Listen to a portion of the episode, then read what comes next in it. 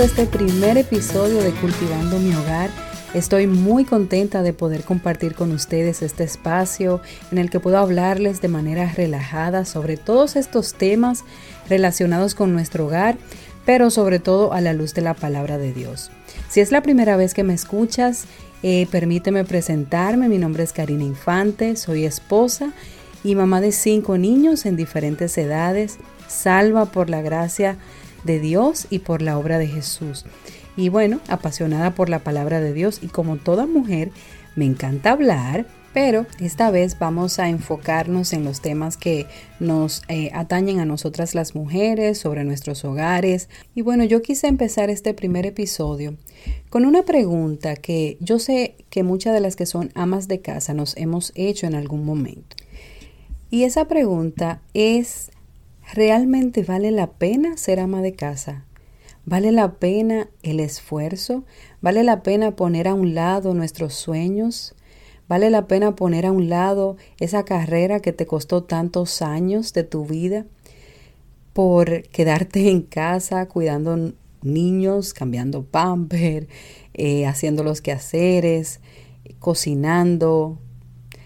¿Vale la pena todo el esfuerzo? Y es eso lo que yo quiero que contestemos en este primer episodio. Porque cuando hacemos las cosas de manera intencional, yo les puedo asegurar que al final de nuestros días no nos vamos a sentir como muchas mujeres que dedicaron todas sus vidas a hacer esto, a ser ama de casa. Y hoy en día tú le preguntas a esas mujeres y están realmente decepcionadas porque entienden que malgastaron su tiempo. ¿Por qué? Porque no había un propósito. Y realmente lo que yo quiero es que estemos seguras de por quién y para qué tú estás trabajando. De que ese trabajo que tú haces cada día, que muchas veces no se nota, que probablemente el mundo ni siquiera se entera de lo que tú haces, tiene un propósito hermoso ante los ojos de Dios.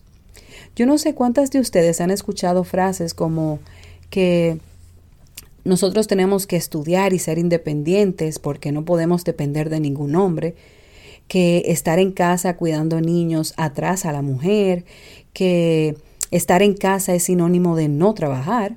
Eh, muchas veces nos dicen que somos vagas porque estamos en la casa, ¿verdad? Tus hijos y tu esposo no te lo van a agradecer al final de tus días. Bueno, la lista es larguísima y yo sé que por lo menos una de ustedes se va a identificar con una de estas frases.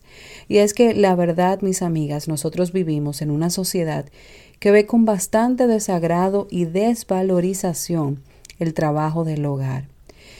Por ejemplo, yo tengo años siendo ama de casa y aunque yo estaba haciendo lo correcto, no lo veía de esa manera yo estaba haciendo lo correcto, pero con las intenciones incorrectas. Yo sé que el nutrir nuestros hogares, criar nuestros hijos, levantar nuestra familia en la palabra de Dios, eso es un llamado hermoso de parte de Dios. Y es un privilegio. Pero no crean que yo siempre supe eso. Yo realmente había creído todas las mentiras que el mundo nos dice sobre lo que es una mujer exitosa. A mí me gusta mucho una frase que Paul Tripp tiene en uno de sus libros, que dice que la crianza no se trata de lo que nosotros queremos para nuestros hijos o de incluso nuestros hijos, sino de lo que Dios en su gracia ha planeado hacer a través de nosotros en nuestros hijos. Señor, yo sé que parece un trabalenguas, pero realmente lo que quiere decir la frase es que nosotros somos instrumentos de Dios para llevar a cabo sus propósitos en la vida de nuestros hijos. Díganme si eso no tiene una gran importancia. Pero como yo les decía, yo no siempre pensé de esta manera. Yo, como les dije, había creído todas esas mentiras que el mundo constantemente nos está diciendo sobre lo que es ser una mujer exitosa. Y cómo tenía que ser o cómo lucía una mujer exitosa para mí en ese momento. Bueno, una mujer exitosa para mí era sinónimo de independencia en todo el sentido de la palabra. Eh, y en otro episodio vamos a hablar un poco sobre el tema de lo económico y las amas de casa. Pero bueno, yo también había creído que tener un título eh, era de suma importancia, señores. Yo eh, entendía que eso te daba identidad. Por ejemplo, si tú estudiabas medicina, entonces ibas a ser la doctora fulana de tal. O si tú estudiabas eh, derecho, tú ibas a ser la abogada fulana. Y de cierta forma entendía que eso te daba prestigio. Ahora, no quiero que piensen que las que tienen una carrera y que las que han podido estudiar eh, está mal y que yo tengo algo en contra de ustedes, para nada. Todo lo contrario, me encanta estudiar y me encanta que las personas adquieran conocimiento, porque realmente lo vamos a necesitar en algún momento. No tengo nada en contra de, de, las que estudian, pero lo que nosotros tenemos que ver es cuál es la intención de nuestro corazón al adquirir esos títulos y qué vamos a hacer con ellos después que lo adquirimos. ¿Ok? Entonces, dejándole ese pensamiento, les voy a seguir contando un poquito de mi experiencia, ¿verdad? En todo esto de la mujer exitosa que el mundo me había mostrado. Y bueno, la realidad es que yo no llenaba esas expectativas para nada. Eh, yo me casé muy temprano y tuve que poner en pausa mis estudios y empezar a dedicarme a mis hijos y empezar a dedicarme a mi hogar. Y aunque yo estaba haciendo lo correcto como les había dicho, y aunque realmente Dios había puesto en mi corazón el ser mamá a temprana edad, el... Eh, el ser ama de casa no era algo que no me gustara, me gustaba, pero como el mundo me había pintado otro tipo de mujer y que yo no llenaba esas expectativas, me frustraba, señores, y, y me amargaba. O sea, yo era una mujer frustrada y amargada detrás de esa ama de casa, detrás de esa mamá. Y yo me había convertido en lo que Proverbios llama una mujer rencillosa, porque mi vida era de constante queja. Realmente yo no tenía intencionalidad al hacer las cosas que yo hacía y no había un propósito como tal en lo que yo estaba haciendo. Pero ¿por qué yo había creído todas estas mentiras a pesar de yo conocer la palabra de Dios? Bueno, al menos eso era lo que yo pensaba que la conocía. Y pude llegar a dos conclusiones. La primera es que Dios mi corazón estaba endurecido a estas verdades. Por lo tanto, mi mayor motivación era el reconocimiento y el aplauso de las personas. Yo quería el halago de la gente, yo quería que el mundo viera lo que yo estaba haciendo en mi casa, ser reconocida. Sin embargo, cuando nosotros leemos Colosenses 3:23, nos dice que todo lo que nosotros hagamos, nosotros tenemos que hacerlo para el Señor incluyendo tus quehaceres, incluyendo el trabajo del hogar. Tenemos que hacerlo para el Señor y no para los hombres. Yo no estaba pensando en darle la gloria a Dios al cambiar los pampers, al cocinarle a mis hijos y a mi esposo, al lavar los platos, al lavar la ropa. Yo estaba buscando mi propia gloria. Además, yo entendía que eso era demasiado ordinario como para yo glorificar a Dios con eso. Por eso, cuando escuchamos frases como que, bueno, tus hijos y tu esposo al final no te lo van a agradecer, ¿sabes qué? A lo mejor tienen razón. Recuerden que nosotros somos pecadoras lidiando con pecadores. Y a lo mejor es cierto, no nos van a agradecer muchas veces. Pero sabes qué? Tú fuiste obediente al trabajo y a la tarea que Dios te asignó y eso debe ser más que suficiente, mi hermana. La segunda razón por la que yo había creído estas mentiras es porque mis ojos estaban fijados en el lugar incorrecto. ¿Y cuál era ese lugar? El mundo. El mundo era lo que dictaba cuál era esa mujer que yo quería ser y no la palabra de Dios. Yo no tenía como estandarte la palabra de Dios en mi vida. Hebreos 12.2 dice, nos dice que fijemos nuestros ojos en Jesús, el autor y consumador de la fe. Es allí donde está mi identidad, es allí donde está mi descanso. Y es allí donde no importa lo que esté pasando alrededor de mí, no importa nada. Él es el único que me puede dar la paz que sobrepasa todo entendimiento. Ahora, yo quiero hacerte otra pregunta. ¿Está Dios interesado en las tareas de nuestro hogar?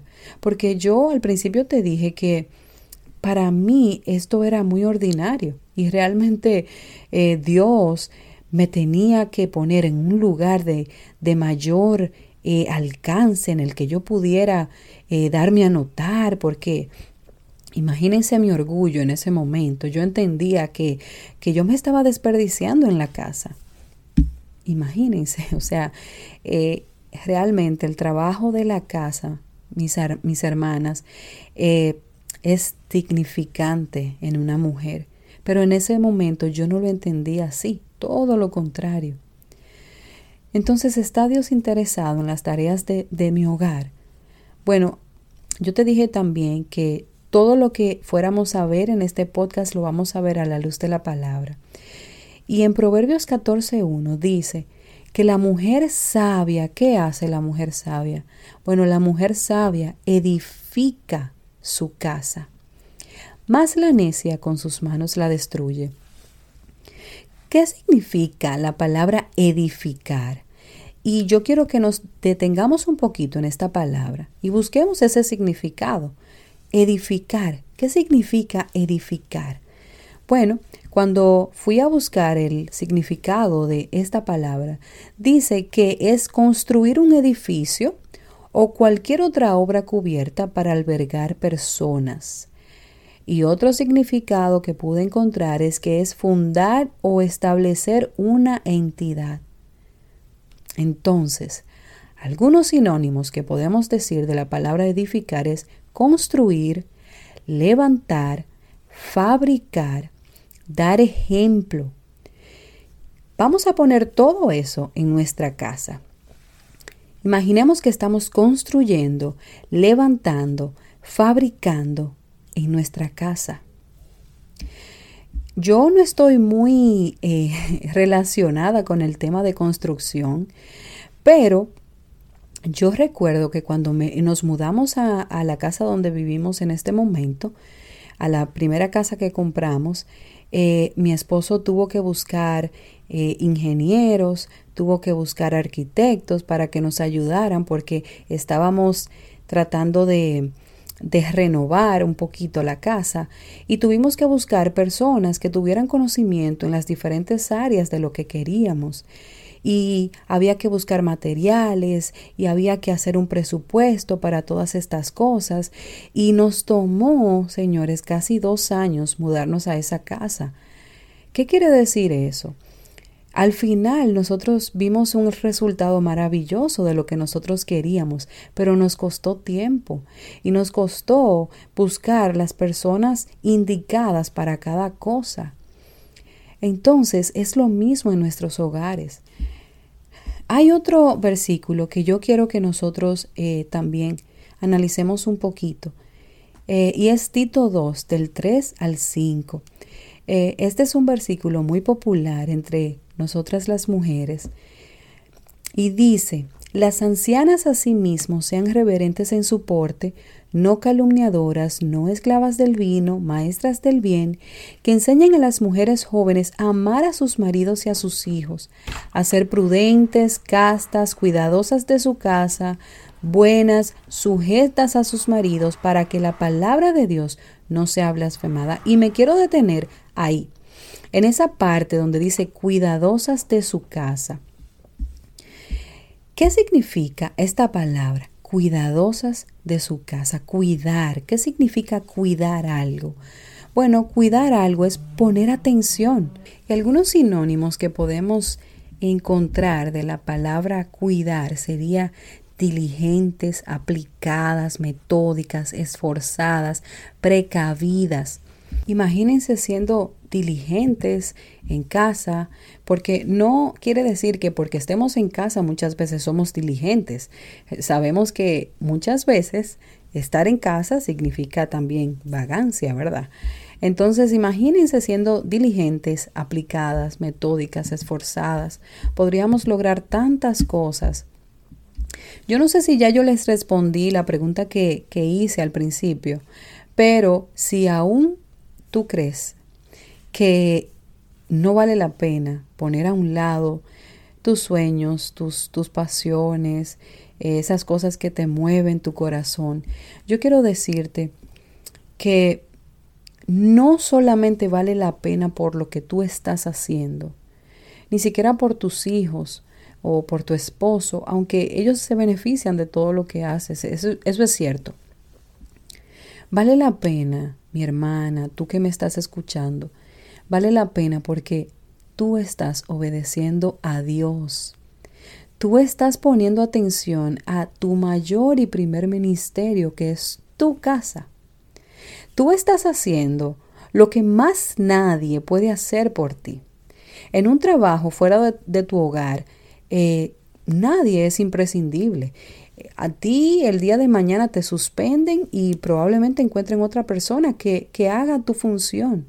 Pero en casa solamente tú puedes hacer que Dios te asignó hacer. Además, haciendo esto, obedeciendo este llamado, tú estás glorificando su nombre. Y leíamos anteriormente que todo lo que nosotros hagamos tiene que ser para Dios y no para los hombres. Y hay otro versículo en la palabra que nos dice que todo lo que nosotros hagamos tiene como propósito glorificar a Dios. Y esa debe ser nuestra mayor y más importante misión en la vida. Glorificar a Dios donde sea que tú te encuentres. Me gustaría también aclarar en este punto que yo sé que no todas las mujeres y todas las familias tienen la misma situación. Hay momentos o circunstancias que nos obligan a tomar decisiones y yo no estoy criticando a las mujeres que tienen que salir a trabajar por una circunstancia u otra.